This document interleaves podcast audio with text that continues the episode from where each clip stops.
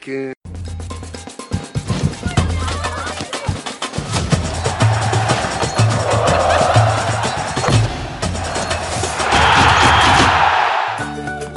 Olá, muito boa tarde. Os donos da bola hoje no clima natalino. Tem gente que ainda tá acordando agora, que saiu com a família, ficou naquele bate-papo mais prolongado. Mas a. Ô, Renê, Renê, tá dormindo, Renê? Que isso? Porra, a Renê noite tá foi acordado. maravilhosa ontem. Minha netinha, muito bom. O futuro Nicolas, que, todo, que venha com muita saúde.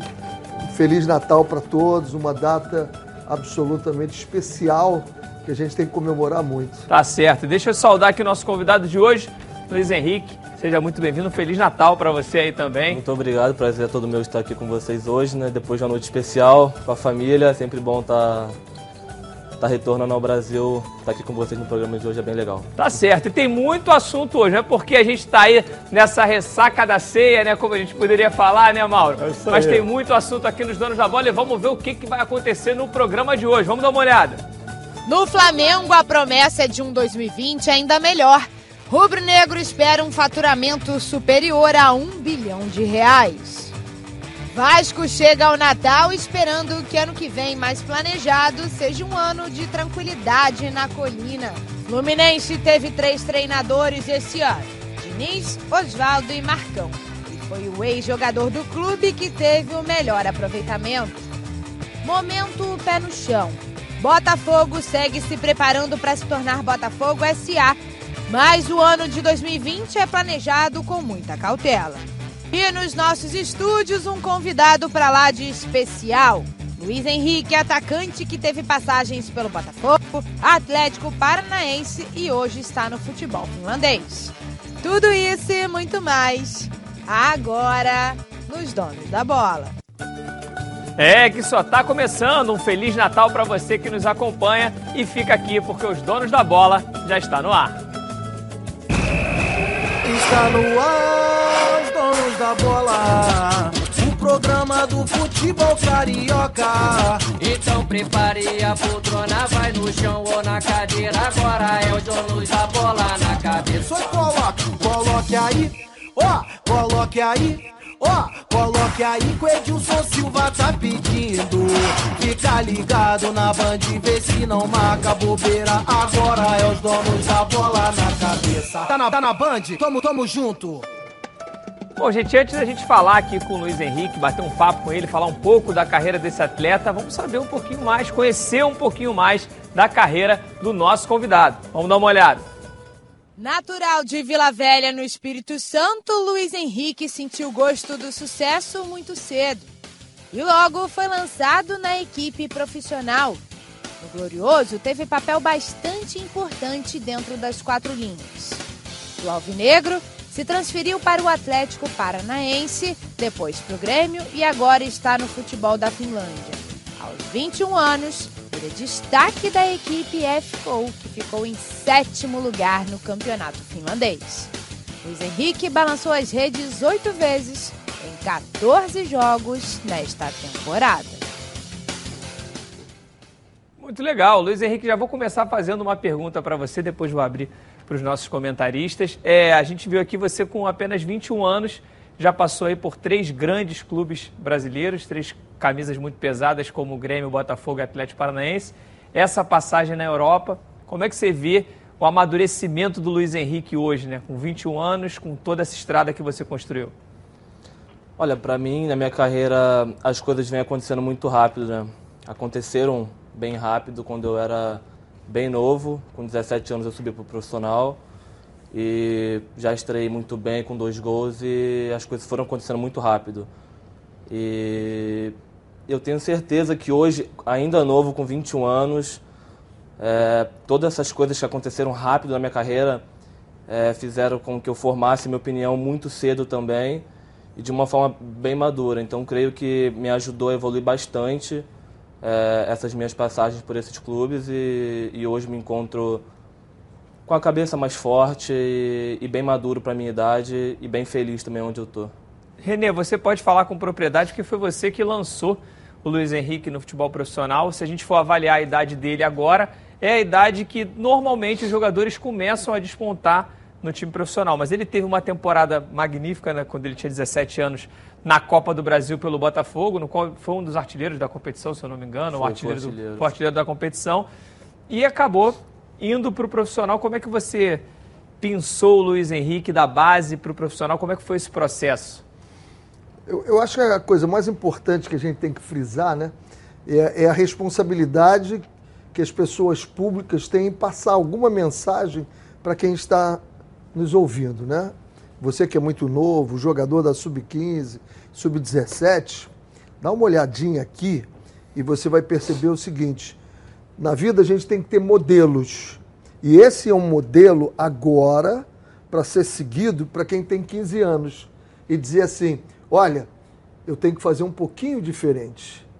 Eu estava no Botafogo, no profissional, e estava assistindo ele jogar a Copa, o Campeonato Brasileiro. Copa do Sub-17. Brasil. Copa do Copa Brasil. do Brasil. Ele foi o artilheiro e muito bem, muito bem. Eu digo, pô, um jogador que tem futuro. Dá umas fériasinhas quando acabar a competição, depois manda ele se apresentar.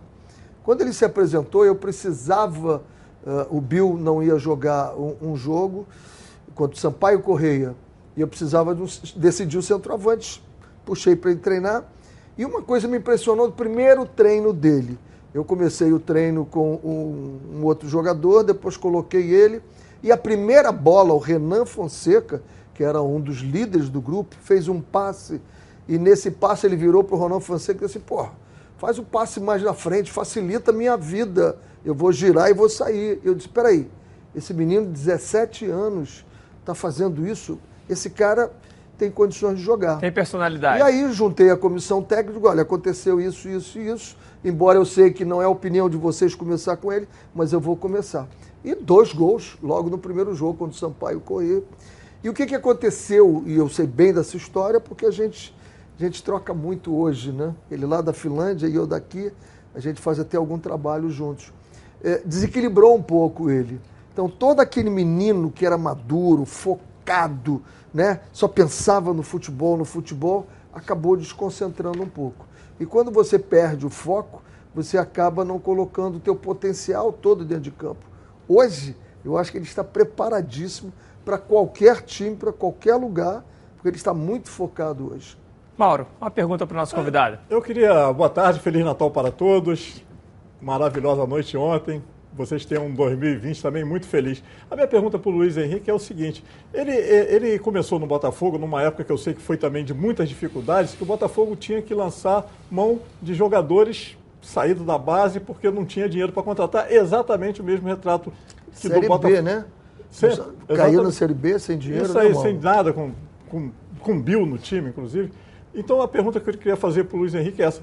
É muito difícil para um garoto ser lançado às feras num time que está sob suspeita da torcida, um momento muito difícil, é muito complicado. Olha, Mauro, é, hoje em dia eu acredito e sempre acreditei que no futebol não tem mais essa de idade, né? Hoje em dia você vê garotos aí de 17, 18 anos sendo lançado e, e dando conta do recado. E eu acredito nisso. Na época foi difícil, mas eu sempre fui muito tranquilo. Eu com 17, com 18 anos, eu, eu entrava e, e atuava como se eu tivesse a, minha própria tivesse no meu próprio tempo. Então, claro que é um Sua pouco própria categoria, né? é, como se eu estivesse na base, atuando normalmente. Óbvio que não é. Porque quando você é um pouco mais velho, você já passou por mais situações como essa, você já é um pouco mais experiente, já sabe lidar com determinadas situações um pouco melhor. E para mim, essa foi a, minha maior grande dificuldade naquela época, foi saber lidar com todos esses processos acontecendo rapidamente. É, eu nunca tinha passado por, por, por um profissional, por uma estreia, por, por tudo que eu vinha passando na minha carreira tão novo. Então, eu acho que essa foi a minha maior dificuldade, que hoje, alguns anos depois, eu vejo que serviu de um grande aprendizado para mim. Luiz, É a, a- a torcida do Botafogo, naquele período, estava passando por um momento machucado, né? Série, é, B, Série B. e se criando é, sempre uma carência de ídolos, que a equipe precisava de um nome, de uma referência. E aí se vem um resultado na base, que há muito tempo o Botafogo não tinha nível nacional, de repente está disputando uma decisão contra o Vitória de Copa do Brasil, você despontando. Uma pressão grande da torcida também, de, pô, esse moleque joga bola, tem que botar o garoto, tem que botar o garoto, e aí de repente você estreia, como o Renê falou naquele jogo do Sampaio Correu, eu me lembro bem, Botafogo de 5 a 0 se eu não me engano. Primeiro lance, cruza uma bola para você quase que de fora da área, você de cabeça faz um golaço, se criou uma expectativa muito grande. E eu queria saber se isso te pressionou muito, porque assim, a gente lembra, eu lembro até que tiveram campanhas publicitárias com, com você de frente, a gente passava aqui em Botafogo, tinha uma foto tua, por, muito por conta disso, por quererem achar um nome que fosse uma referência para o torcedor, que fosse um espelho, que fosse um ídolo, que a torcida pudesse acompanhar. Você acha que isso te atrapalhou um pouco? Olha, eu acho que até pela carência do, do Botafogo de, de grandes nomes nos últimos anos, né, foi se criado uma coisa que eu não, eu não ligava muito, mas com 17 anos é um pouco complicado, né? Você gosta daquilo tudo, da, da fama repentina, da, de estar sempre aparecendo nos programas esportivos, de estar o seu nome sendo falado sempre. É gostoso, é legal, mas eu não sei se é tão legal para um jovem de 17 anos que está vivendo tudo isso pela primeira vez, que, que nunca viveu aquilo antes. Então, foi se criado uma, uma grande expectativa, e é normal, o futebol é sobre isso, é sobre a expectativa e e o futebol é sobre isso.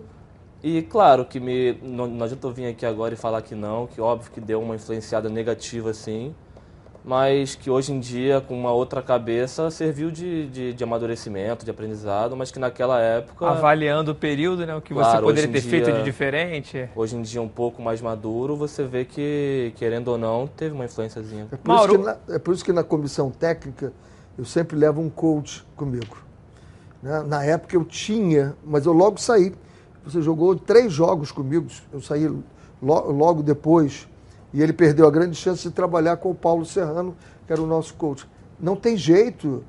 17, tem que fazer um trabalho fora 17 anos tem que ter alguém que cuide dele. Eu sempre cuidei dos, dos jogadores, mas não tem como você fazer um trabalho individualizado quando você tem 30 jogadores, o treinador. Você tem que pensar o jogo, tem que pensar a competição, tem que pensar uma série de coisas. Então você tem que ter alguém que vá lá, é o que eu falo, o trabalho do varejo. Eu vejo no atacado, que é o jogo, os jogadores, o grupo todo, estou sempre conversando, mas no varejo tem que alguém que vá ali, vem cá, meu filho, deixa eu explicar, como é que é a vida, o que, que vai acontecer daqui para frente, se você não se e cuidar. A quantidade, a quantidade de jogadores de talento que se perdeu justamente pela falta de um trabalho Exatamente. desse de apoio, principalmente psicológico, é um absurdo. Absurdo né? Um país que é um celeiro de classe. Eu acho que você, torcedor, você lembra, pô, aquele cara surgiu lá no meu time, pô, cadê ele? Logo. Cadê o garoto? Pô, o moleque arrebentava. É, o problema todo é de cabeça, é complicado. E sabe o que acontece? A primeira coisa, assim, jogador de futebol é tudo ignorante. Eles são burros demais. O, jogador de futebol não é burro. Ele pode não ter formação acadêmica. E não são todos, tem mudado muito isso. Né? extremamente né? inteligentes. O jogador de futebol ele tem uma capacidade de raciocínio, capacidade de ver as coisas que acontecem ao redor dele. Agora, o pessoal fica com formação acadêmica e inteligência, duas coisas completamente diferentes. Então, o jogador de futebol é muito inteligente. Agora, é preciso que alguém cuide dele, que não é fácil. Você sai de um salário que você ganha 1.500, 2 mil reais. Aí você faz dois gols, você passa a ganhar 80 mil reais. Aí você sai do mundo de dificuldade, claro. né, René? Sai do mundo de dificuldade e de repente você está no mundo de sonhos, Acabou. deslumbrante, mulheres, é, e lindas, também o, carros. O, o, o Luiz Henrique pode falar isso bem. É claro que cada atleta tem a sua história de vida. Uns vêm de uma família mais humilde, outros nem tanto.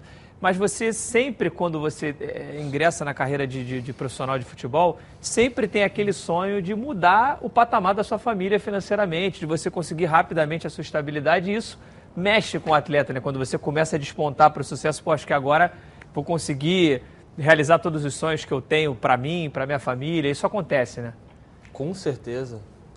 Acho que a gente ingressa no futebol por um sonho que claro que tem as suas consequências financeiras, que são jogador de futebol, realmente ganha bem um jogador de futebol que atua num grande clube, ganha um bom salário, mas a gente tem que ver que a gente ganha um bom salário até os 35 anos por ali. Depois ainda tem mais 40 anos de vida. Então, é lógico, a gente ingressa no futebol pelo sonho e, e tem essas consequências durante o, durante o caminho, que é é você querer ajudar a sua família, você querer resolver a sua própria situação financeiramente. É, tem, com certeza tem disso no futebol. Legal, a gente vai falar muito mais ainda com o Luiz Henrique, mas agora o Edilson que está de férias, mas está me chamando porque ele tem um recado aqui da Prev Caralto para você. Agora quero falar com você, meu amigo e minha amiga, que mora no estado do Rio de Janeiro e roda, roda por aí com seu carro, sua moto, sem proteção. E você que pensa que está protegido, mas sua proteção não é uma Prev Caralto, né? Chega aí de gol contra na sua vida é fazer parte do timaço da Preve Caralto. Ela protege seu veículo novo ou usado contra roubo, furto, incêndio e colisões. Te oferece até 5 assistências 24 horas por mês, proteção contra terceiros e muito mais. Pacotes opcionais com proteção de vidros, assistência residencial, carro reserva, reboque ou até mil quilômetros para você viajar tranquilo, tranquilo com sua família. Eu tenho Preve Caralto, estou aí recomendando para você. Liga lá, 2697-0610. Uma seleção de especialistas está pronta para te atender de segunda a sexta, às 8 às 18 horas. Ou faça a cotação pelo WhatsApp 982460003. 24 horas por dia, 7 dias na semana e faça Preve Caralto você aí, ó. Totalmente protegido. Valeu, Edilson. Vamos falar um pouquinho agora do Flamengo e quem está me chamando para falar é o Cláudio Perro, que tem todas as notícias do Rubro Negro. Cadê o Perro? Fala comigo, Perro. Boa tarde, Patrick. Alô, amigos. Feliz Natal para todos vocês, para todos nós. Meus amigos, o Flamengo teve uma temporada, independentemente dos resultados esportivos, extremamente positiva em 2019. E o torcedor se pergunta: e nesse próximo ano? O Flamengo, eu lembro para vocês, terá seis competições distintas, começando pelo Campeonato Carioca, passando pela Supercopa do Brasil, que será disputada contra o Atlético Paranaense, a Recopa Sul-Americana, que será realizada com o enfrentamento do Independiente del Valle do Equador, mais a Copa do Brasil, o Campeonato Brasileiro e, obviamente, a Copa Libertadores da América. Há um outro aspecto a ser ressaltado: existe a expectativa de um faturamento superior a um bilhão de reais. É isso que vocês escutaram, um bilhão de reais. E com todo esse montante, é óbvio que a equipe, a diretoria, irá montar, irá manter uma equipe extremamente competitiva para poder voltar a disputar títulos. Quero lembrar também que a equipe está se renovando, algumas disputas dispensas acontecendo e outras contratações já chegando. É o Flamengo, com certeza, mais forte em 2020. Feliz Natal mais uma vez para todos vocês, amigos de Os Donos da Bola. Um abraço, Patrick. Obrigado, Perro.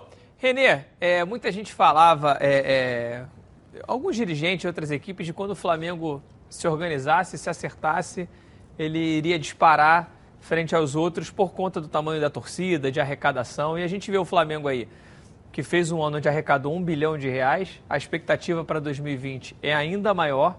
Conseguiu uma sinergia aí de resultado esportivo somado ao torcedor com o poder aquisitivo um pouco mais elevado, que está ali é, abraçando o sócio torcedor, consumindo o produto oficial Aonde isso vai parar? Flamengo, você acha que daqui para frente vai ser. A gente sempre teve essa questão do, da competição muito acirrada aqui no, no, Brasil. Ah, o campeonato mais difícil do mundo, é o campeonato onde 12 equipes podem ser campeões. Hoje eu já não vejo mais tanto assim. Como é que você vê isso? Primeiro a gente é, é, vê um fato, você tem que ver a história que está por trás desse fato. Né? É, eu tenho dito ao longo do ano todo, uma entrevista muito longa que eu vi do Luiz Eduardo Ubap, né?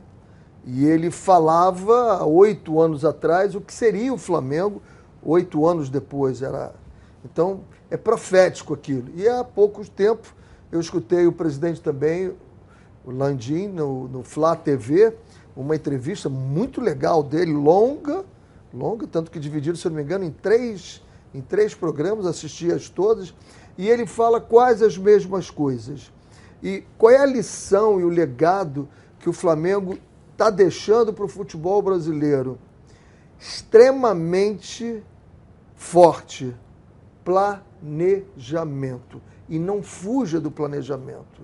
Né? E aí ele contando que quando eles lançaram esse projeto, e aí veio o Bandeira dentro desse projeto, que foi o primeiro presidente, eles estavam todos no grupo, e eles não deixavam nenhum vice-presidente estourar o orçamento. Ninguém tinha poder e ninguém podia um centavo, um real a mais do que. Ah, não, mas vamos. Não vai fazer. É isso. Estava extremamente planejado que o Flamengo queria. O resultado é o que a gente está vendo. Dá para fazer? Dá. Dá para pensar que você pode montar um planejamento e dizer assim: olha, durante dois, três anos não vamos pensar em títulos. É meio louco, porque todo mundo vai dizer assim: e a torcida? E a torcida do Flamengo teve que aguentar. Por acaso o Flamengo conseguiu a Copa do até Brasil. a Copa do Brasil, naquele o Elias deu aquele chute meio doido e conseguiu contra o Cruzeiro. Mas não estava no planejamento não. Estavam todos muito determinados a fazer. E aí qual é o legado do Flamengo? O Flamengo vai estourar cada vez mais. Vai estourar cada vez mais. Um bi, como disse o Perro esse ano, foi o primeiro clube bilionário. E alguém, duas coisas interessantes aqui, me permita me alongar um pouquinho. Primeiro, eu não sou flamenguista. Todo mundo me encontra na rua. Pô, mas você defende o Flamengo? Eu não sou Defende a flamenguista. gestão. Eu defendo a gestão para o futebol brasileiro. É isso que eu, eu gostaria que acontecesse. E a segunda que eu falo e falo, falo sempre é o seguinte: o Flamengo, a internacionalização da marca, o marketing é muito bem feito. Eles vendem tudo. Eles vendem tudo. E o cara agora. Mas em cima disso, René, você até per- passar Uhum. eh, essa bola para o Mauro. Mauro, é, muitos falam em planejamento. Eu acho, é claro, que o Flamengo é, foi um exemplo e acho que isso foi muito bom para que os outros clubes brasileiros se movimentassem para poder também chegar nesse patamar. Mas muitas outras equipes também se planejam. Porém, o faturamento não é o mesmo. E isso tem uma diferença grande, ainda mais quando você tem um clube que às vezes está assolado em dívidas, você conseguir pagar tudo aquilo e ainda conseguir prosperar de alguma maneira esportivamente com um faturamento bem menor, às vezes é complicado. Aí eu te pergunto, a gente tem alguns, é, algumas, eu nem sei como é que é na Finlândia ser dessa forma, mas a gente tem alguns campeonatos europeus onde você tem ali três grandes clubes, grandes clubes que eu digo assim, não historicamente falando, mas com possibilidade real de Três, ser campeão. Três. Na Espanha, Normalmente três. na Espanha você tem dois, às vezes o Atlético de Madrid faz uma É, graça, às vezes Valência. Inglaterra um pouco mais. E você acha que o Brasil pode caminhar para algo parecido? De ficar Flamengo e mais umas três ou quatro equipes com poder aquisitivo muito acima dos Sem outros? dúvida nenhuma, se os dirigentes continuarem com esse pensamento arcaico, se afundando cada vez mais em dívidas, sem dúvida nenhuma que nós vamos ter um achatamento disso. Cara, é, é tão impressionante esses números do Flamengo que você vê, o Pierrot falou que o Flamengo arrecadou um, mil- um bilhão, um bilhão. O arrecadação do Flamengo em 2019 pagaria, zeraria as dívidas de Vasco, Botafogo e Fluminense. O Botafogo deve 780 mil, 780 milhões, com mais alguma coisa, chega perto de um bilhão. O Vasco também não está muito longe do Fluminense. Então, foram oito anos de planejamento. Não acredito que o Botafogo, o Vasco vão, né? O Botafogo agora com essa questão da, da SA, se conseguir arrumar os investidores, que tudo indica que vai conseguir, de repente pode até conseguir isso num tempo mínimo. Mas tinham que tomar esse exemplo do, do, do, do, do Flamengo. Você vê, um bilhão de arrecadação no ano. Os três clubes estariam zerados com esse dinheiro. Impressionante, cara. Parabéns para a diretoria do Flamengo. Mauro, só, só um detalhe aí que é importante, que encontra gente diz assim, isso é mentira do Flamengo. O Flamengo, de- claro que o Flamengo deve. A dívida do Flamengo... 380 milhões, mas mil- negociada. Não, está sendo paga. Exatamente, negociada. Ponto um. Ponto dois, essa dívida tinha uns juros. O que mais mata quando alguém deve é os juros da dívida. Absurdo. Por exemplo, o Cruzeiro estava pagando 22% ao mês pelos juros dele. O Flamengo foi equacionando, deve estar pagando tudo e vai terminar com a dívida dele. Então, dá para você cre- crescer tendo uma dívida E, Renê, poderia, equacionada poderia sendo até paga. zerar, poderia chegar lá e pagar à vista essa dívida toda. Mas não faz mas mas já que tá- existe um que tá tudo planejamento. parcelado, Isso. para quê? Pô, E isso vai andando e a gente viu o resultado que foi esse ano e a gente espera que as outras equipes, até para a questão não só da rivalidade, mas também esportivamente, Claro. para que o campeonato fique sempre atraente, que isso foi- sempre foi uma marca do futebol brasileiro, ser um campeonato no qual muitas equipes, quando a gente começava o ano, pô, quem vai ser campeão? Era difícil apontar dois, três times, você apontava seis, sete times que poderiam ser campeões. Semana passada eu fui almoçar no Piscinão de Ramos com meus jogadores de 81 do Olaria, o Godoy, no, no, no quiosque dele, o Índio, todo mundo lá. E interessante que tinha o, o, o Maniceira, que o filho dele é jogador. E aí o Lennon contou o seguinte: alguém convidou ele para ir para um clube, não quero falar o nome do clube. E ele ligou para um jogador que disse: não vem não. Não vem porque lá não paga, tu não vai receber, pô. Tá Então- vendo? É verdade, jogadores acabam se comunicando, né? Pessoal, a Rodacar Pneus prorrogou as promoções de Black Friday. É, o verdadeiro Black Friday de pneus do Rio de Janeiro continua, com descontos de 30% a 80%. É isso mesmo, confira algumas promoções. O pneu Aro 13 você encontra com 60% de desconto. O pneu Aro 14 você vai encontrar com desconto de até 70%. Já o pneu Aro 15 você pode encontrar com desconto de até 80%. É isso mesmo. Ligue agora e confira as promoções da Rodacar Pneus. Lá você vai encontrar todas as marcas de pneus: Goodyear, Michelin, Pirelli e muito mais. É serviço especializado que você procura? A Rodacar Pneus tem. Então o que você está esperando? Confira a verdadeira Black Friday do Rio de Janeiro. Black Friday Rodacar Pneus. Ligue agora, ó, 2561 5000 e não perca essa oportunidade. Bom, gente, a gente segue aqui no dia 25, dia de Natal, nesse clima natalino e já já a gente volta com muito mais notícias sobre o seu clube do coração.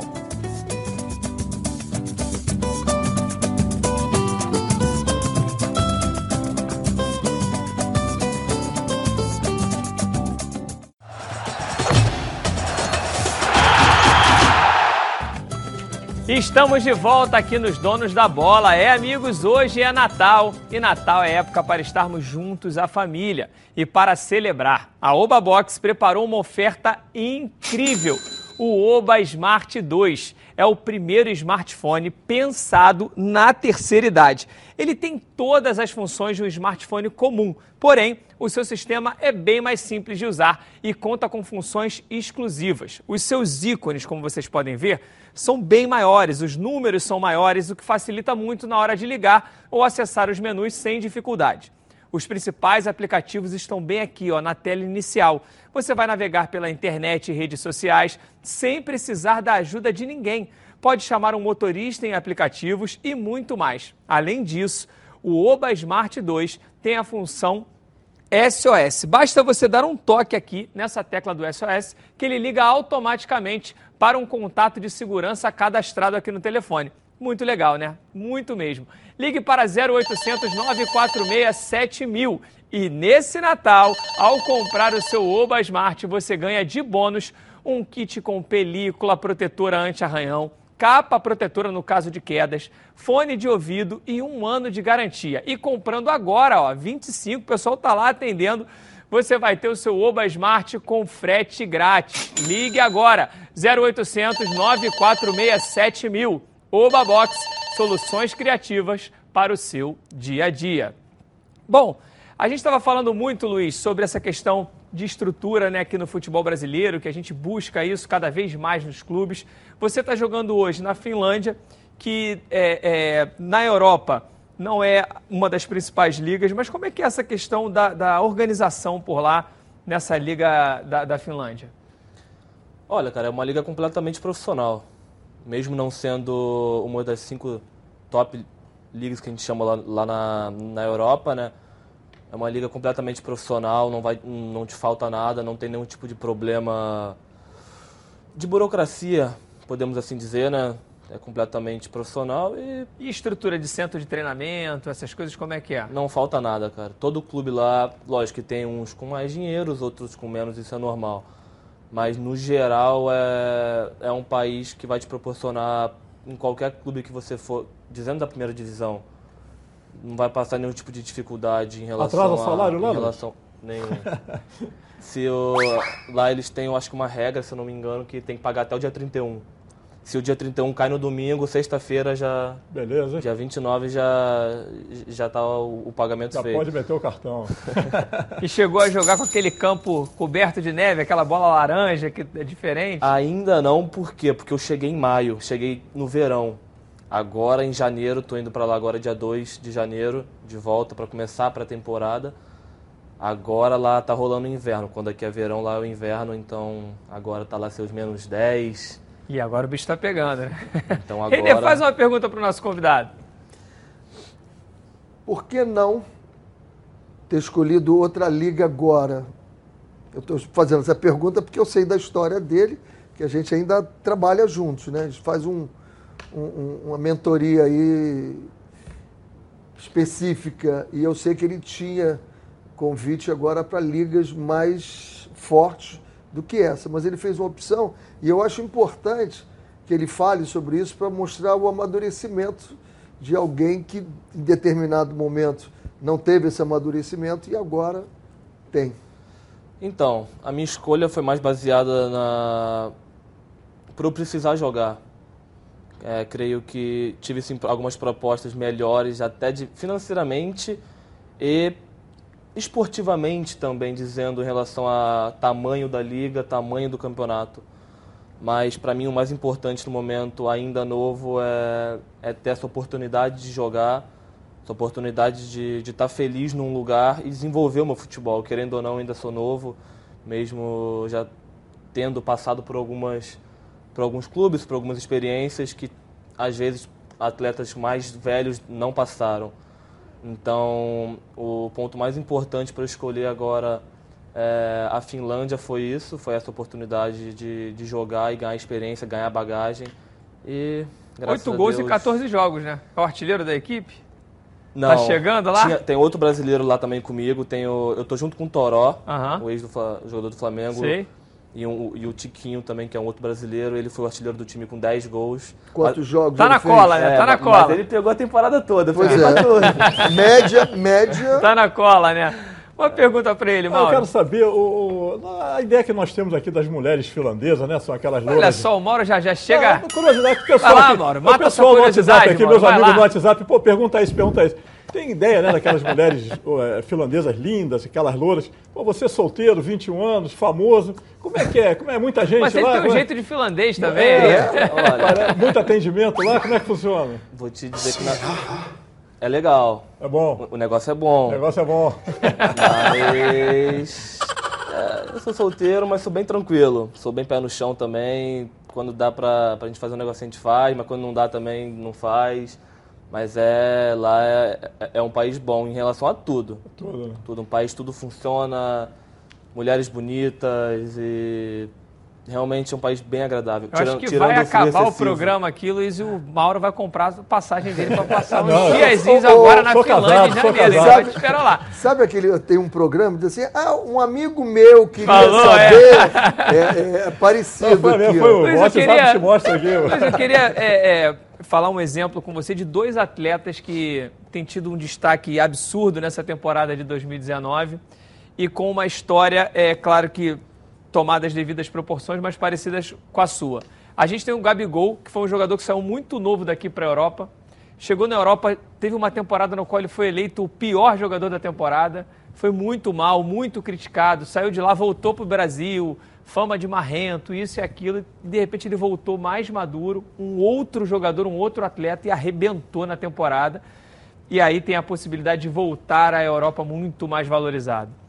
É, ou e fazer a carreira onde ele realmente entender, porque ele tem como, como escolher isso nesse momento. Outro caso que eu vou te citar é o Gerson, que é um jogador que despontou aqui no Fluminense, era um atleta quando saiu, não foi bem na Roma, depois ele começou a jogar numa outra posição na Fiorentina de volante, e aí quando voltou aqui para o Flamengo, muita gente até criticou na época a contratação dele, tipo, "Pô, o Flamengo não precisa de um jogador ali, não, não tinha por que contratar o Gerson. E ele foi um dos pilares desse time do Flamengo, dessa evolução. Isso tudo muda o jogador, principalmente essa passagem pela Europa, uma outra metodologia de treino, uma outra disciplina tática, para vocês chegarem outros atletas aqui no Brasil? Com certeza, quando você sai do Brasil e vai na Europa, não, não tem como você ir com aquela, que a gente chama mentalidade brasileira, né? Que é você chegar lá achando que pode fazer o que você quer. Não estou dizendo que aconteceu, não, não, sei a história do que aconteceu, mas é realmente é um pouco diferente. É, a mentalidade do europeu ainda é um pouco diferente da, do nosso futebol aqui do, do Brasil. Lógico, aqui no Brasil a gente tem a qualidade, isso é inevitável.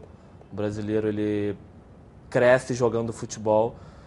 Então, quando a gente chega lá, a gente só tem que aprender o básico do, da, da, da, mentalidade europeia.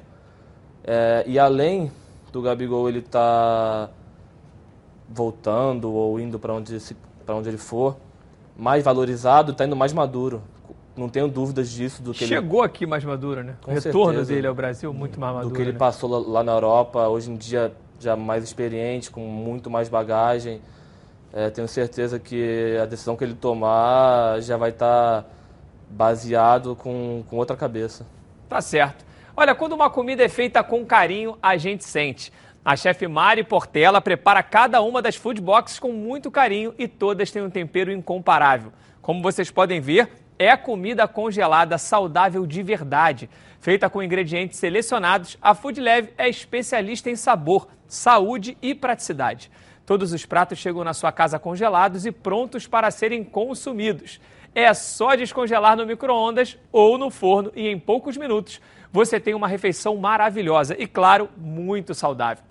Todas as receitas da Food Leve são feitas pensando na sua saúde.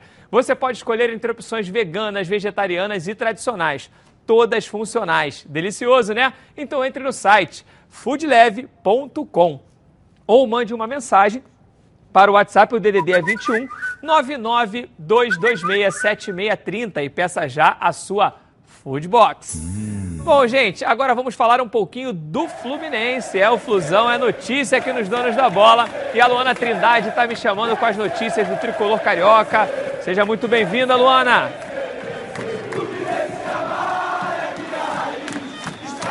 Muito boa tarde para você, Patrick, para todo mundo aí do estúdio. E para quem está curtindo os donos da bola nesse dia 25, um lindo Natal para todo mundo. Olha, hoje eu trouxe várias informações aqui da temporada do Fluminense esse ano, por isso estou até com a minha colinha, porque primeiro eu vou começar falando dos treinadores. Foram três durante todo o ano. Começou com o Fernando Diniz, depois teve o Oswaldo de Oliveira e o Marcão, que era auxiliar e acabou virando treinador. E desses três, Patrick, quem teve o melhor aproveitamento foi o Marcão.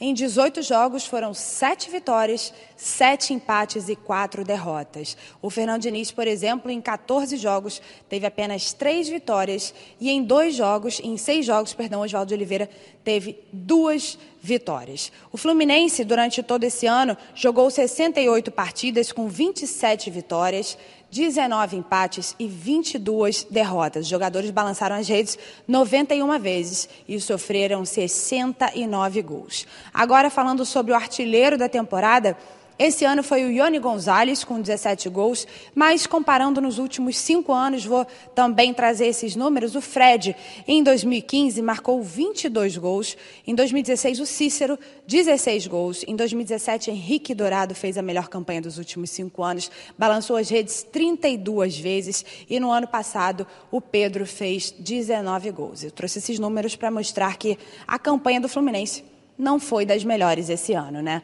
Patrick, devolvo para o estúdio e desejo um ótimo Natal para você e para todo mundo que está sempre ligado aqui com a gente nos Donos da Bola. Tchau, tchau. Valeu, valeu Luana, para você também, um Super Natal.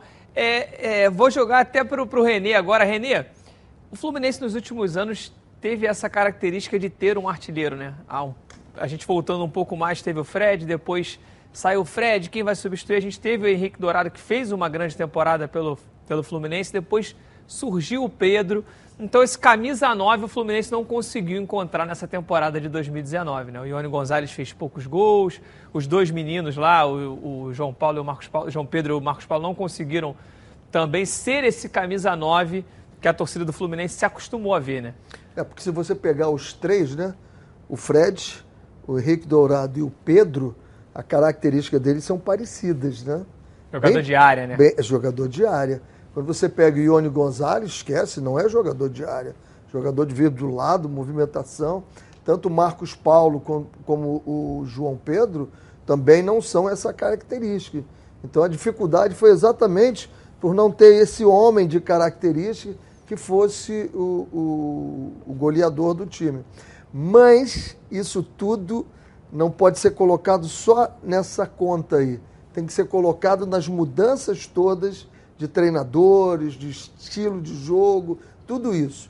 Porque se você pegar o, o Gabigol, que foi artilheiro do Flamengo né, e do Campeonato Brasileiro, não é um jogador igual ao Fred, não é igual ao Pedro, não é igual ao Henrique Dourado. Mas é um jogador, né, Mauro, que esse ano jogou muitas vezes centralizado, às vezes jogou aberto pela ponta, mas em, em, pelo Santos ele também jogou centralizado alguns jogos, no qual ele até diz que não é a preferência dele. Não, ele... Mas ele foi artilheiro dois anos seguidos do brasileiro. E esse ano o Gabigol teve garçons fantásticos, né? O que você sente no Flamengo, que você viu no Flamengo, é que não tinha aquela vaidade do, do, do cara querer fazer o gol. Era um passando para outro. Um lance que ficou muito na minha cabeça, se não me engano, foi contra o Ceará, que o Gabigol entrou sozinho, ele poderia ter feito o gol, estava brigando, o Bruno Henrique havia encostado com ele na. Estava dois gols de diferença só na artilharia. Ele poderia ter feito o gol, não, ele tocou para trás e deu para o Bruno Henrique. Aquilo ali eu falei, nossa, os caras estão mesmo focados né, é, é, em fazer. Agora a questão do Fluminense. É, a quantidade de gols que o Fluminense perdeu, principalmente com o Fernando Diniz, é uma teria coisa assustadora. Seria, teria o artilheiro, teria vivido E não teria passado tanto sufoco né, no cara, brasileiro. Nunca, marca cara, impressionante a quantidade, com exceção do Oswaldo Oliveira. Que o Oswaldo Oliveira, quando ele chegou, ele acabou com tudo. Acabou com. Oswaldo Oliveira acabou com o problema do Fluminense perder gols, porque não criava mais. Agora, com o Fernando Diniz e com o próprio Marcão, que o Fluminense perdeu gol foi uma coisa impressionante. Luiz, é, você é de uma posição que é sempre a posição que, que o torcedor mais aguarda, né? Que é o cara que está lá para botar a bola para dentro. Quando você chega num clube que às vezes você vai substituir um ídolo ou um jogador que teve um destaque muito grande, às vezes você transferiu para uma outra equipe, aumenta a responsabilidade daquele jogador que está chegando? Creio que sim, né? Você vestir uma camisa que na temporada passada ou alguns anos atrás foi de um grande ídolo do, do clube, a expectativa inconscientemente ou não, da torcida é que ele faça, ele renda é, pelo menos próximo ao que esse ídolo rendeu, né? É, e às vezes é complicado pro, pro atleta, né? Não é qualquer um que tem a capacidade mental e a qualidade para Pra... É, e às vezes o time todo muda, né? Às vezes o cara tava, como ele falou, tava recebendo bola de 5, 6 garçons e de repente sai ele, sa saem todos os garçons É também. muito mais fácil você ser é, você ter garçons como a Rascaeta, como o Bruno Henrique, como atletas de alta qualidade, você vai ter diversas chances de marcar 5, 6 por jogo. E tem clube que você tem uma, duas no máximo e tem que botar para dentro. E tem que ser decisivo, né? É verdade. Bom, gente, o Natal chegou e a Rio LED está melhor do que o Papai Noel. É, a bike elétrica de 350 watts é completa com amortecedores dianteiro e traseiro, alarme, farol de LED, suporta até 180 quilos e percorre até 40 quilômetros e muito mais. Vamos dar uma olhada nessa bike aí.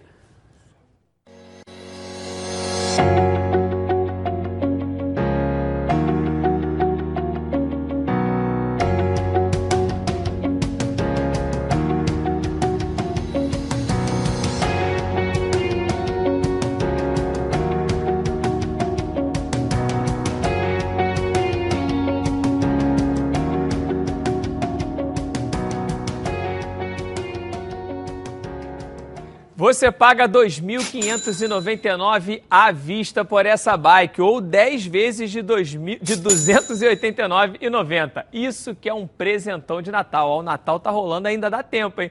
Não perca tempo e ligue lá na central de atendimento DDD 21 3309 8455 ou pelo WhatsApp 21 98049 0515. Vá de bike e simplifique a sua vida. Chegou a vez agora de falar um pouquinho do Botafogo. É hora das notícias do Glorioso. Vamos lá, vamos dar uma olhada. Após uma temporada de muitos baixos, o Comitê Executivo de Futebol, através de Carlos Augusto Montenegro, anunciou uma diminuição substancial na folha salarial do Botafogo, de 3 milhões de reais para 1 milhão. E se caso isso realmente for confirmado, o Alvinegro pode ter uma das menores despesas com remuneração entre os times de Série A do Campeonato Brasileiro. De acordo com o ranking divulgado pelo blog do jornalista Mauro César Pereira, O Glorioso estava em 14º entre os times que mais têm gastos com salários de atletas. Fora dessa análise, estão os direitos de imagem, ressaltando que esses valores não ultrapassam 40% da remuneração. De acordo com o levantamento, o CSA foi o único clube que mensalmente teve um gasto menor que um milhão de reais. O time alagoano, que foi rebaixado, gastava em torno de 800 mil reais. Pensando em colocar a casa em ordem, ainda é cedo para falar sobre reforços e grandes contratações. As atenções estão voltadas ao processo transitório para a clube empresa. Sem criar grandes expectativas, o momento é de ter os pés no chão. E segundo Montenegro, a prioridade é tornar o futebol saudável financeiramente e iniciar o planejamento da temporada de 2020 com reforços que não prejudiquem sofridos cofres alvinegros.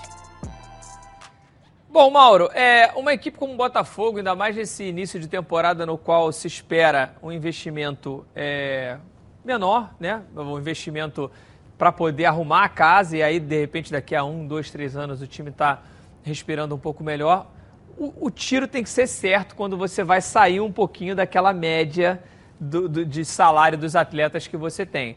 E a gente viu no ano passado, o Botafogo errou muito com esse tiro aí nos últimos anos. Teve Léo Valência, o próprio Diego Souza, que foi um jogador importante em muitos momentos, mas não rendeu o que se esperava dele. A chegada dele aqui, a torcida foi lá recebê-lo. Não rendeu o que se esperava do Diego Souza. O próprio Cícero também esteve bem abaixo do que a gente já viu ele em outras temporadas. Esse mapeamento desse atleta que possa fugir um pouco, que possa dar esse toque de qualidade, tem que ser perfeito, né? Perfeito. E, e falar com, com o torcedor para não se assustar quando ouvir falar, ah, o Botafogo vai baixar a folha salarial dele de 3 milhões para 1 milhão. Porque, por exemplo, Léo Valência ganha 250 mil. O Diego mais o Cícero somam um milhão, os três jogadores. Então são três jogadores que vão sair e não farão falta nenhuma, principalmente o Léo Valença. Então, o que, que acontece? O Botafogo tem lá agora o Valdir Espinosa. O Valdir Espinosa, pô, malandro velho, conhece tudo, tem um ótimo trânsito no Grêmio, o Grêmio tem ótima base, o, o Espinosa conhece jogadores do Sul. Então, eu acredito que vai se formar uma, uma, uma, uma boa base com jogadores medianos e tentar daí né, botar um cara, um craque, um, um, jogador de bom preço, porque não se assuste. Esse um milhão de que, que o Botafogo gastava com esses três jogadores, pode muito bem investir num jogador aí de 400, 500 mil, que junto com a garotada vai acabar dando certo. Não espere nada, tenha que ter paciência. O momento da torcida Mas se a é folha está para um milhão, se você for botar 400, 500 mil um, já matou metade da folha. Tá bom, o resto é... Porque o Botafogo, por exemplo, a folha do Botafogo são 3 milhões atualmente, né? Então, esse 1 milhão ganha o Diego é, o, o, Cícero e o Léo Valença. Três ou quatro figuras lá já estão marcando. Aí tu tira daí o Gatito Fernandes, o Gabriel e o Carly, e o lateral ali, mais ou menos. O resto é tudo dinheiro jogado fora. São jogadores que o torcedor, meu Deus, o que, que esse cara tá fazendo no Botafogo? Pô, lá na minha pelada tem um cara que joga mais do que ele. Pelo amor de Deus. Entendeu? Então, vai economizando, vai, vai economizando aqui e ali e vai acabar dando certo. Renê, você pegou o Botafogo é, e teve que reestruturar todo o elenco, né? Você pegou com pouquíssimos jogadores profissionais naquele time é, tinham três ou quatro na, na, é, contratados. Por mais que, em cima disso que o Mauro falou, por mais que o torcedor às vezes fale, cara, eu não quero mais ver esse atleta, eu quero um atleta, não. Você reformular uma equipe quase que do zero é muito complicado. Eu falo muito em, em, em planejamento, o que você quer. E esse dia foi muito engraçado, que eu estava no restaurante lá e passou um cara e disse assim, tu é chato a beça, cara. Aí eu digo, por quê? Pô, de planejamento, tem que falar de contratar. Cara, não faz contratações assim. Eu tenho que saber quanto eu tenho. O primeiro ponto que eu tenho é o seguinte: é isso aí. Eu tenho um milhão. Dentro desse milhão, eu tenho absoluta certeza que dá para montar um belo time. Não sei se vai ser o time que o Mauro quer, que ele está querendo montar o segundo time do Grêmio aqui. Eu nunca vi disso. Paciência. Ele tá querendo, tá hoje querendo, é Natal, ele tá querendo o Espinosa traga hoje é Natal, mundo. eu não quero brigar não, com o Mauro. Nada, não, hoje coloque, é Natal. Não coloque palavra na minha boca. O que eu, tô, o que eu coloquei, Ele olha falou só, isso? Você vê como é que eu Eu vou deixar esse debate aqui pro intervalo, cara. que eu tenho aqui pro intervalo comercial. Vou deixar isso pra lá e daqui a pouco a gente volta com uma matéria muito legal, justamente sobre esse planejamento que o Renê tanto fala. A gente volta já já. Tigrão Autopeças tem as melhores peças em um só lugar. São cinco lojas especializadas em nacionais, importados e picapes. E na Tigrão você encontra todos os rolamentos, cubos de roda e o grande lançamento, os radiadores da IRB. Os produtos IRB são certificados com todos os requisitos necessários para atender com qualidade e capacitação técnica qualquer montadora de veículos. Conheça também a linha IMAX. São mais de 300 mil itens de injeção eletrônica, elétrica, ignição e motor do seu carro. E olha aqui, hein? Na hora de trocar as peças da suspensão do seu carro, peça sempre o kit 3C o melhor custo-benefício do mercado. E com um preço que você só encontra na Tigrão. E tudo isso com um super desconto para você que está assistindo agora aqui o programa. Corra lá, vai lá em uma das lojas ou acesse www.tigrãoautopeças.com.br e confira. Ligue lá, 2260 4041.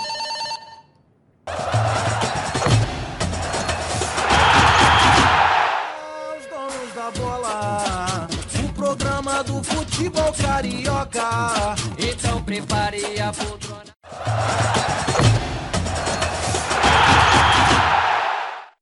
Família Cuidado! E é com ela que contamos em todos os momentos. O que seria diferente na hora de cuidar da sua saúde? Muito mais que um plano de saúde. A SAMOC é formada por uma grande família que tem a missão de cuidar da sua, com mais de 50 anos de história possui seis unidades próprias, além de uma ampla rede credenciada de apoio. Nos planos de saúde da SAMOC, você conta com um corpo clínico de ponta e atendimento domiciliar de urgência e de emergência sem custo adicional.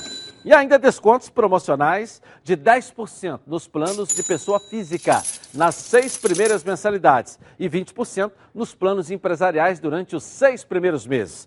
Para saber mais, Ligue 3032 8818. Samok, a família que cuida da sua. Beleza, Edilson. E para você que acompanha a gente aqui nos Donos da Bola, siga também os Donos da Bola em todas as nossas redes sociais, no Instagram, Edilson Silva na Rede, no Twitter e também no nosso canal no YouTube, Edilson Silva na Rede, para continuar assistindo a gente aqui depois da virada.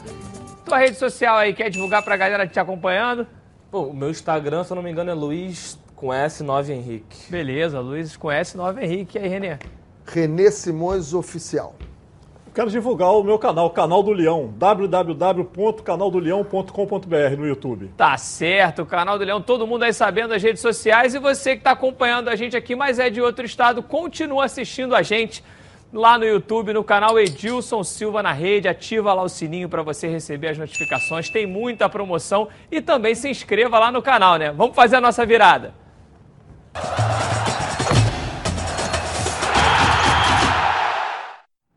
E agora vamos falar um pouquinho do Vasco, né? Porque o Lucas Pedrosa tá me chamando com as notícias do gigante da colina. Cadê o Lucas? Boa tarde, Lucas. Fala Patrick, uma boa tarde para você, boa tarde aos amigos que acompanham os donos da bola. Hoje a gente vai falar sobre uma campanha muito importante para a torcida do Vasco. O Vasco e a BMG se juntaram para poder continuarem construindo o CT do Vasco da Gama. A gente tem que lembrar que a torcida do Vasco fez uma vaquinha online, o Vasco divulgou uma vaquinha online, mais de 2 milhões de reais foram doados para a primeira fase do CT, e aí a torcida do Vasco doou mais um milhão e o BMG entrou na jogada no Juntos pelo CT, hashtag Juntos pelo CT, nessa parceria com o Vasco da Gama. O BMG é patrocinador do Vasco, né? Tem dois anos de contrato, 4 milhões a cada ano, só que aí previa metas. Então o BMG entrou numa parceria com o Vasco da seguinte forma: 50 mil contas terão que ser abertas pelos vascaínos no Banco Digital Banco BMG. A cada 10 mil contas, o BMG doa 200 mil reais para o Vasco, o que no final daria 1 milhão. Lembrando também que o BMG já havia doado 800 mil para concluir a segunda fase, está na terceira fase, então o torcedor do Vasco que quiser ajudar o clube também no CT, mesmo sem doar, tem que abrir uma conta do BMG. A cada 10 mil, o BMG vai, vai lançar aí 200 mil na conta do CT Vascaíno, assim como também na terceira fase, que é mais um passo para o Vasco da Gama continuar construindo esse CT. A expectativa da diretoria é que o Vasco já esteja lá em abril, já com pelo menos uma estrutura para o time profissional treinar. Então é muito importante também, porque hoje o Vasco aluga o CT do Almirante para poder treinar e aí é menos um dinheiro nas contas do Vasco, além, é claro, da valorização do clube, de uma estrutura toda montada de algo que realmente é do clube, um CT, um terreno lá em Jacarepaguá, bem pertinho onde fica também o do Fluminense. Então o Vasco da Gama, tendo a ajuda do BMG, o seu patrocinador, ajudando também a estreitar laços com os parceiros para poder criar o CT e a torcida, como sempre, é muito essencial nessa situação, Patrick. Agora eu volto com você, um forte abraço e uma boa segunda-feira a todos. Beleza, Pedrosa. Renê, essa questão do CT é algo muito interessante, porque hoje aqui a gente vê o Botafogo adquiriu um espaço, né, para ter o CT, está construindo lá para fazer ali em Jacarepaguá. O Vasco agora com esse movimento. O Fluminense já tem o seu CT acontecendo, mas a base ainda treina em Xerém. E a gente tem o Flamengo, no qual conseguiu unificar isso tudo. E eu acho que eh, eu queria pegar a tua opinião se essa realmente é a receita do sucesso de você como treinador do profissional, de repente, pô, parou 10 minutinhos ali, você para 10 minutos para ver o, o, treino do sub-20, você fica um pouquinho até mais tarde para ver o sub-17, está todo mundo ali. Você acha que isso pode ajudar é, não só nessa transição do atleta mais jovem, como da descoberta mesmo de pensar esses jogadores? Sabe o que, que eu faço? Eu sinto falta nisso tudo que você falou aí, a figura do diretor técnico.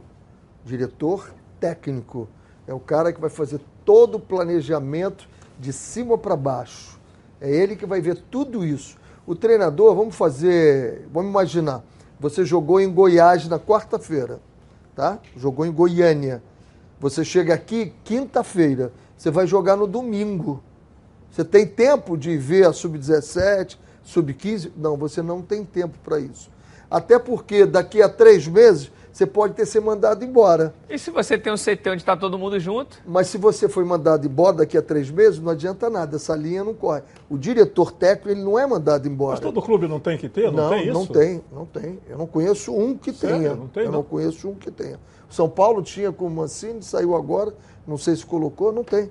Essa figura nós temos que colocar aqui no futebol brasileiro.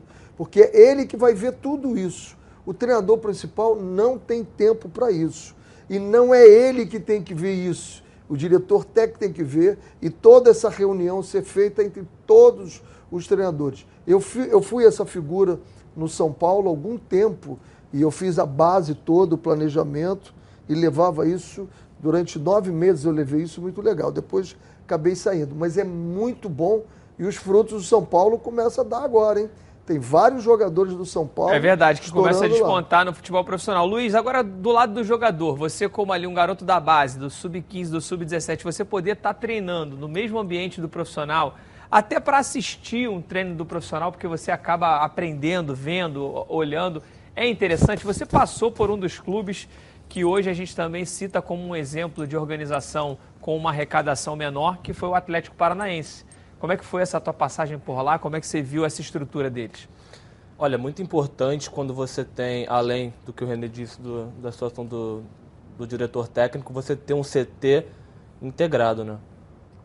Onde se treina o profissional e se treina também a base junta, porque como ainda mais no Brasil que se tem dois, às vezes três jogos por semana, não tem, não, não, não se tem tempo para você ficar avaliando o treinador principal ficar avaliando é, atleta da base. E quando você se tem um, um, um CT integrado, você pega um tempinho ali da sua semana, mesmo que seja bem pouco, para você ver, para você dar uma olhada no treino.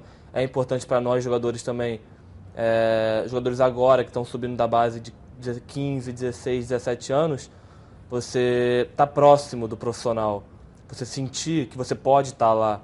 Porque além da, da, da a- só dos treinamentos, você tem que saber que você pode estar lá. Você olhar um treino e falar, pô, eu posso estar lá, eu quero estar lá.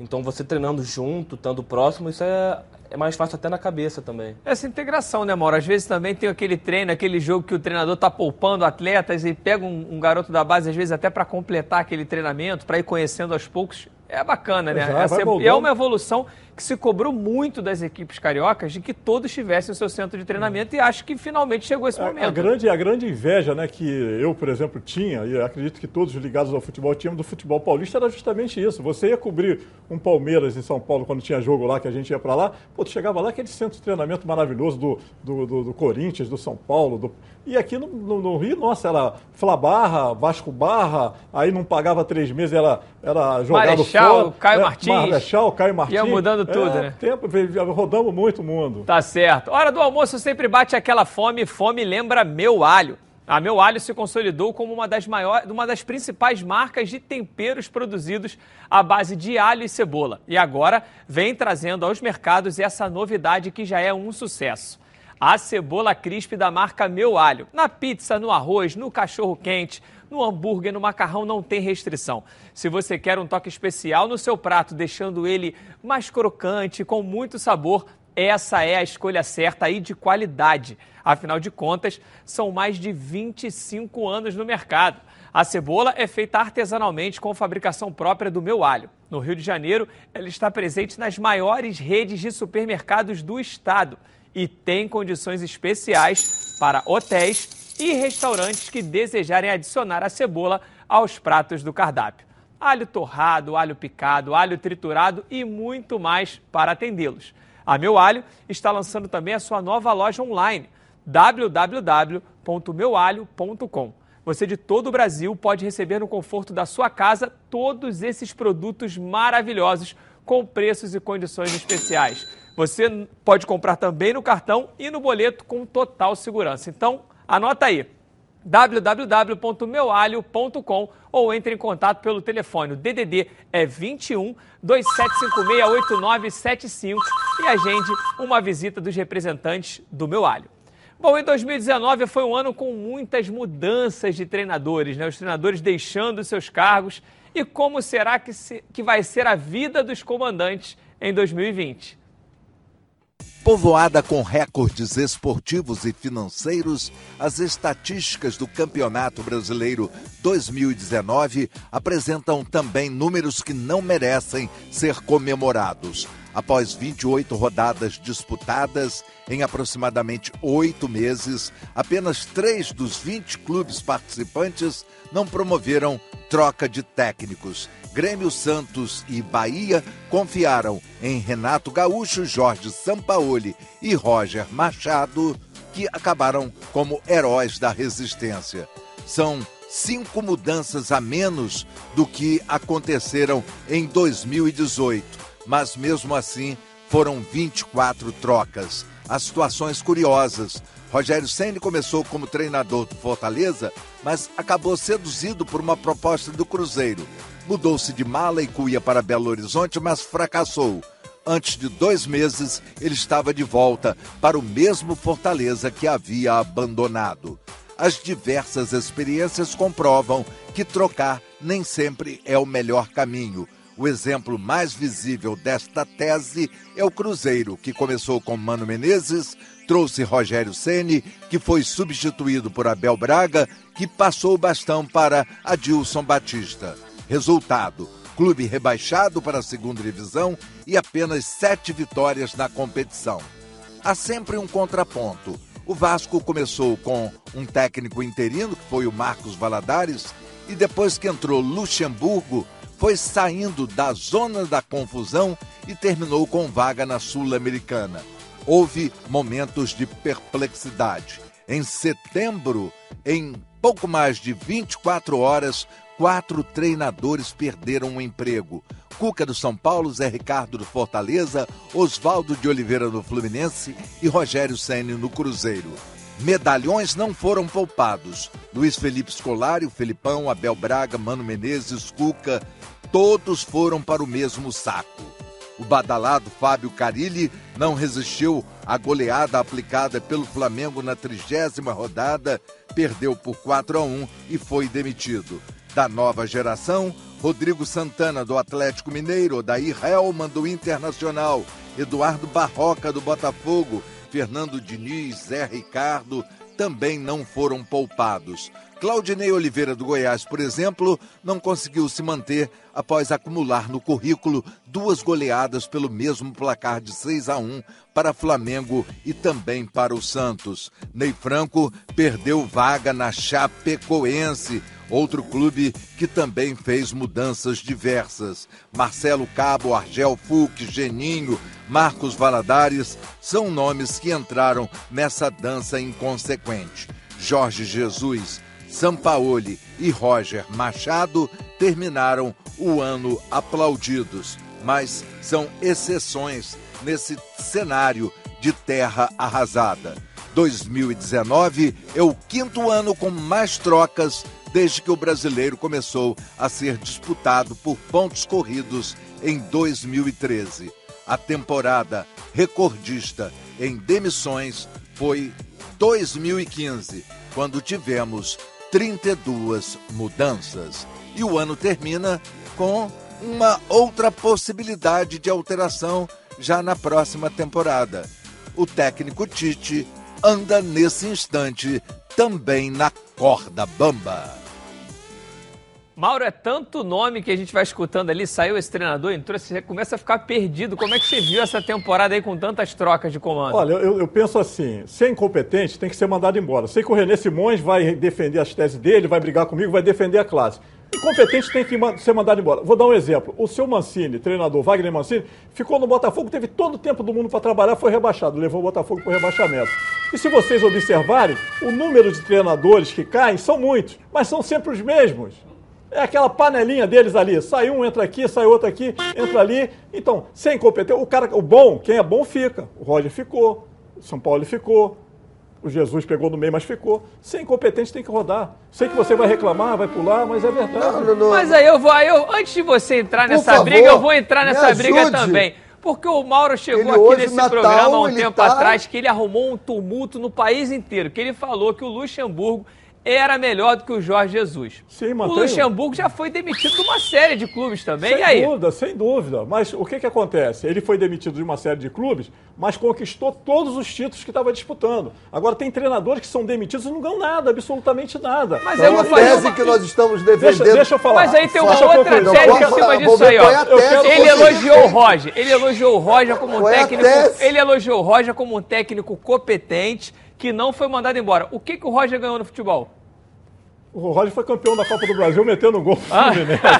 Eu tô falando, o que eu quero colocar, assim, na verdade, o que eu quero chegar é o seguinte, uma, uma coisa que me perturba, que perturba muito a minha cabeça. Eu acho o seguinte, o treinador e o jogador são rebaixados, tem que disputar na temporada seguinte a segunda divisão. Eu não acho Defendeu uma justo. tese, pelo eu não menos acho, isso. Eu não acho justo. Uma linha de Pelo- pensamento. né? Isso, é isso Vai eu lá. René. Agora é tua vez. Vai lá, Agora eu René. gostei, ele defendeu uma tese, que não é, não é esdrúxula, não é absurda. O cara caiu, tem que disputar lá.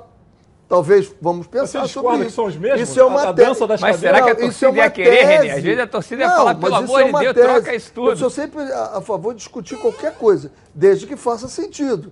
Agora, que o cara ganhou tudo e depois, se ele fizer um mau trabalho, ele não é mais incompetente porque ele ganhou, é viver do passado. Isso é museu, pô. Isso não existe. Discordo. Claro, pô, ele ganhou tudo, mas ele perdeu, perdeu, perdeu. Ele é o quê? Você tem que ver onde ele perdeu, René. mas- Ele pode ter perdido Ótimo. Por exemplo, o Vanderlei pegou um Vasco na, na- na, rabiola do Campeonato Todo Brasileiro time- e conseguiu. Isso, não estou dizendo que ele deixou de ser competente, eu estou ratificando que ele é muito competente. Eu estou ratificando isso. É Eu uma avaliação muito tem que ter complicada, porque, critério. é- Por que é que eu mando embora? Por que é que eu mando embora? Tem que ter critério, alguma Você coisa. que é treinador, por que, que o treinador é mandado embora? Quando ele perde o vestiário, quando os jogadores não escutam mais ele, Então, aí vai tem que fazer como o Mano Menezes fez. Ah. O Mano fez isso lá no Corinthians, no Cruzeiro. Ele disse, estou saindo. no Flamengo também. Eu estou saindo porque agora eu não faço mais efeito. Eu já fiz isso Tá. na portuguesa Então, em São Paulo. disso, eu fui ao só presidente. O presidente disse, você não vai embora. Eu digo, vou, presidente. Porque para fazer efeito agora, eu vou ter que fazer uma limpeza geral aqui, porque eu não estou conseguindo mais com isso. E você não vai poder fazer isso. Deixa eu ir embora. E fui Tá, embora. E quando o treinador vai embora e abandona o trabalho no meio do caminho, qual é a sua opinião sobre isso? Depende. Quando- é- Eu nunca, nunca abandonei. Agora, depende por quê? Por exemplo, se você quer falar do Argel, eu acho que foi ridículo o que ele fez. Ridículo.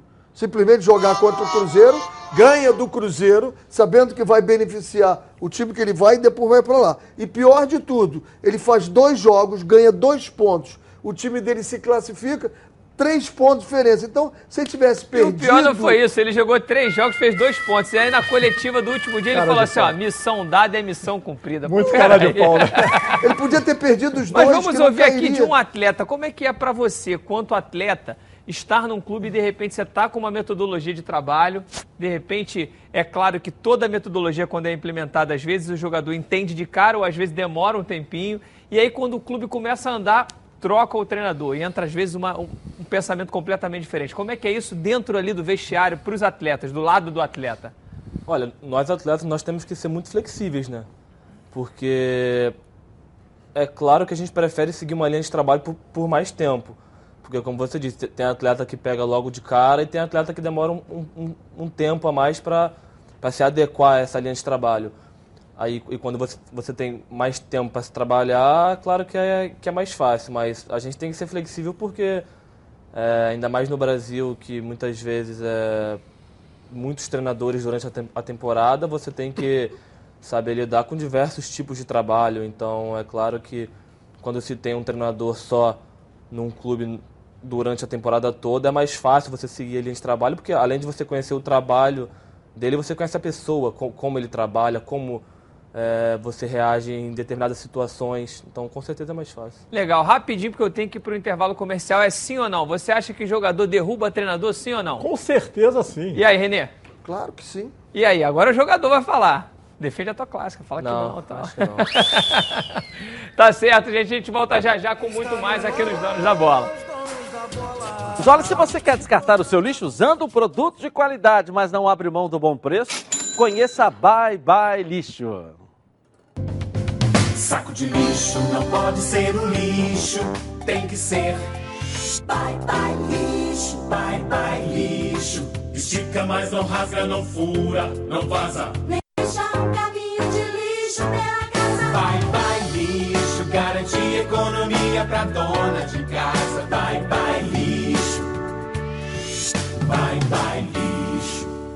O melhor para o lixo.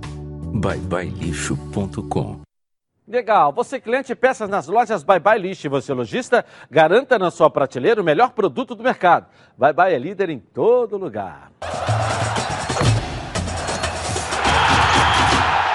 Está no ar, os donos da bola. O programa do futebol carioca. E quem tem um recado também para você é a Supra Alimentos. Vamos dar uma olhada no recado da Supra. Chegou um irresistível molho cítrico da Supra Alimentos. Muito mais completo, prático e saboroso. Combina com peixes, carnes, frango e saladas. Um molho surpreendente para dar mais sabor no seu dia a dia. A linha de molhos gourmet premium possui também as versões madeira com champignon, barbecue, agridoce e damasco. Já disponível nos mercados Presunic, Hortifruti, Multimarket e Zona Sul. Supra Alimentos, quem prova, aprova. Muito legal. Mauro, tem uma pergunta para fazer para o nosso convidado, Luiz Henrique. A gente tem um Tem uma bate-papo com ele pergunta ainda. assim, eu tenho uma curiosidade. Eu queria saber do Luiz Henrique, por que, que você saiu do Botafogo? Você estava bem e eu lembro que a torcida gostava muito de você e na época você saiu taxado até de mercenário. Você tem como explicar isso pra gente? Claro, acho que na, na época foram divergências na e falta de experiência na, na conversa. Em nenhum momento o Botafogo sentou comigo para conversar, para discutir um plano de carreira, um plano de trabalho. Isso, em momento algum, se teve. É, não sentaram em nenhum momento e explicaram o que eles queriam. É, pô, eu tinha só 18 anos, né? O, que eu queria escutar? Eu queria escutar que tinha um plano de carreira. Que no futuro a gente ia fazer Mas é verdade que você foi por negócios. dinheiro? Você saiu do Botafogo por dinheiro? Com certeza não. Saí para ganhar menos até do, do Botafogo. Fui para Atlético para receber menos e na época o, o clube até soltou algumas notas infelizes né, na época, mas que, bom, enfim, passou e hoje em dia é, agradeço até pelo, pelo que aconteceu, porque hoje eu com 21 anos tenho uma cabeça totalmente diferente que caso eu se eu não tivesse passado por isso, eu não teria hoje uma cabeça mais madura. Você foi treinado pelo Jair Ventura, né? Fui treinado pelo Jair sim, Qual a nota? Você tira o chapéu 2016. ele? Olha, o Jair ele foi um treinador que pouco tempo de trabalho, porque ele saiu no meio do trabalho, sete. Nota 7. Ra- Razoável, treinador normal. Chamaria, chamaria pra hoje, por exemplo, Natal, você chamaria ele para dividir o peru com ele? Não, claro que não, não, não tem como. É, A gente não tem esse nível de intimidade. Tá certo, obrigado. Mas hoje em dia, com o Botafogo, é, pô, fiquei feliz pra caramba que o clube permaneceu na Série A. Tava Mas torcendo há muito. também, apesar de ter sido uma saída aí, como você está relatando para a gente, um pouco dramática, Claro que há uma gratidão muito grande também da, da tua parte ao certeza. clube, porque foi o clube que te lançou, foi o clube que te lançou para o mercado. O e, clube que me deu a oportunidade de, de me tornar, de realizar meu sonho, literalmente. Tão novo. Com 17 anos eu, pô, eu virei profissional de futebol por causa do Botafogo. Fiquei dois anos, ou dois anos e meio na base. Tive grandes performances na base. Até hoje sou o maior artilheiro da Copa do Brasil Sub-17. Então, pô, só agradecimento pelo Botafogo. Que não Luiz, eu- fique eu- e tem uma- Patrick, que não fique a impressão de que tudo foi culpa do Botafogo, não. Porque o tempo todo ele assim, foi falta de experiência, foi falta de conversa, dos dois lados. Com certeza, Então, dois lados. Isso é importante, que depois. Ah, jogador é tudo igual. Chega aqui e fica dizendo que o clube, ah, o problema é deles. E não é, porque essa reflexão é feita o tempo todo. Onde é que você errou? E ele sabe onde ele errou e aonde ele poderia ter feito diferente.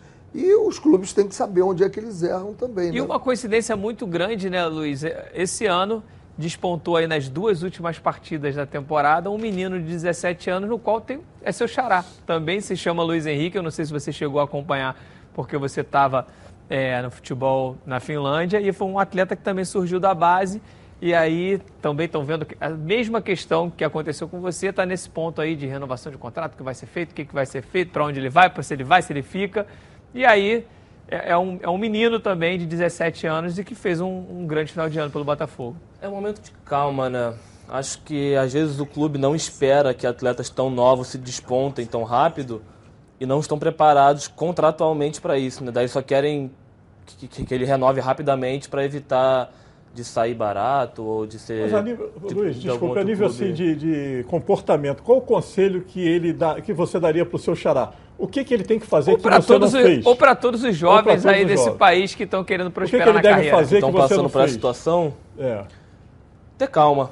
Acho que ter calma é não fazer nada por por avulso, por, por Impulso. impulso, na verdade. né? Impulso. É, então, ter tranquilidade, sentar, conversar com o clube, ver o que o clube quer do atleta, o que você quer do clube e chegar a um acordo bom para as duas partes. Legal, bacana. Olha, Luiz, foi muito bom o nosso papo aqui. Prazer é todo meu. Prazerzão. Prazer. Feliz Natal aí pra você, pra você também, Renê, pra você, Você, também. Eu Patrick. sei que a noite ontem foi muito bacana com a Sejam- família. E desejar também um Feliz Natal pro nosso telespectador que acompanhou a gente aqui durante todo esse ano. Esse foi um Natal muito especial pra mim porque me tornei pai esse ano. É, então eu tive um pequeno lá ontem à noite, que é o Theo. Tá com 11, faz 11 meses amanhã. Amanhã ele completa Noel 11 teve lá, fez meses, então Papai Noel. foi o melhor presente que o Papai Noel pode ter me dado, então muito feliz por esse ano e a gente espera que esportivamente agora falando que o próximo ano seja maravilhoso para todas as equipes aqui do Rio de Janeiro, tá certo? Muito obrigado, a gente volta amanhã com muito mais dos donos da bola, com muito mais do futebol carioca. Fica acompanhando a gente sempre aqui e em janeiro Edilson Silva tá de volta ao comando. Muito obrigado, gente. Até a próxima.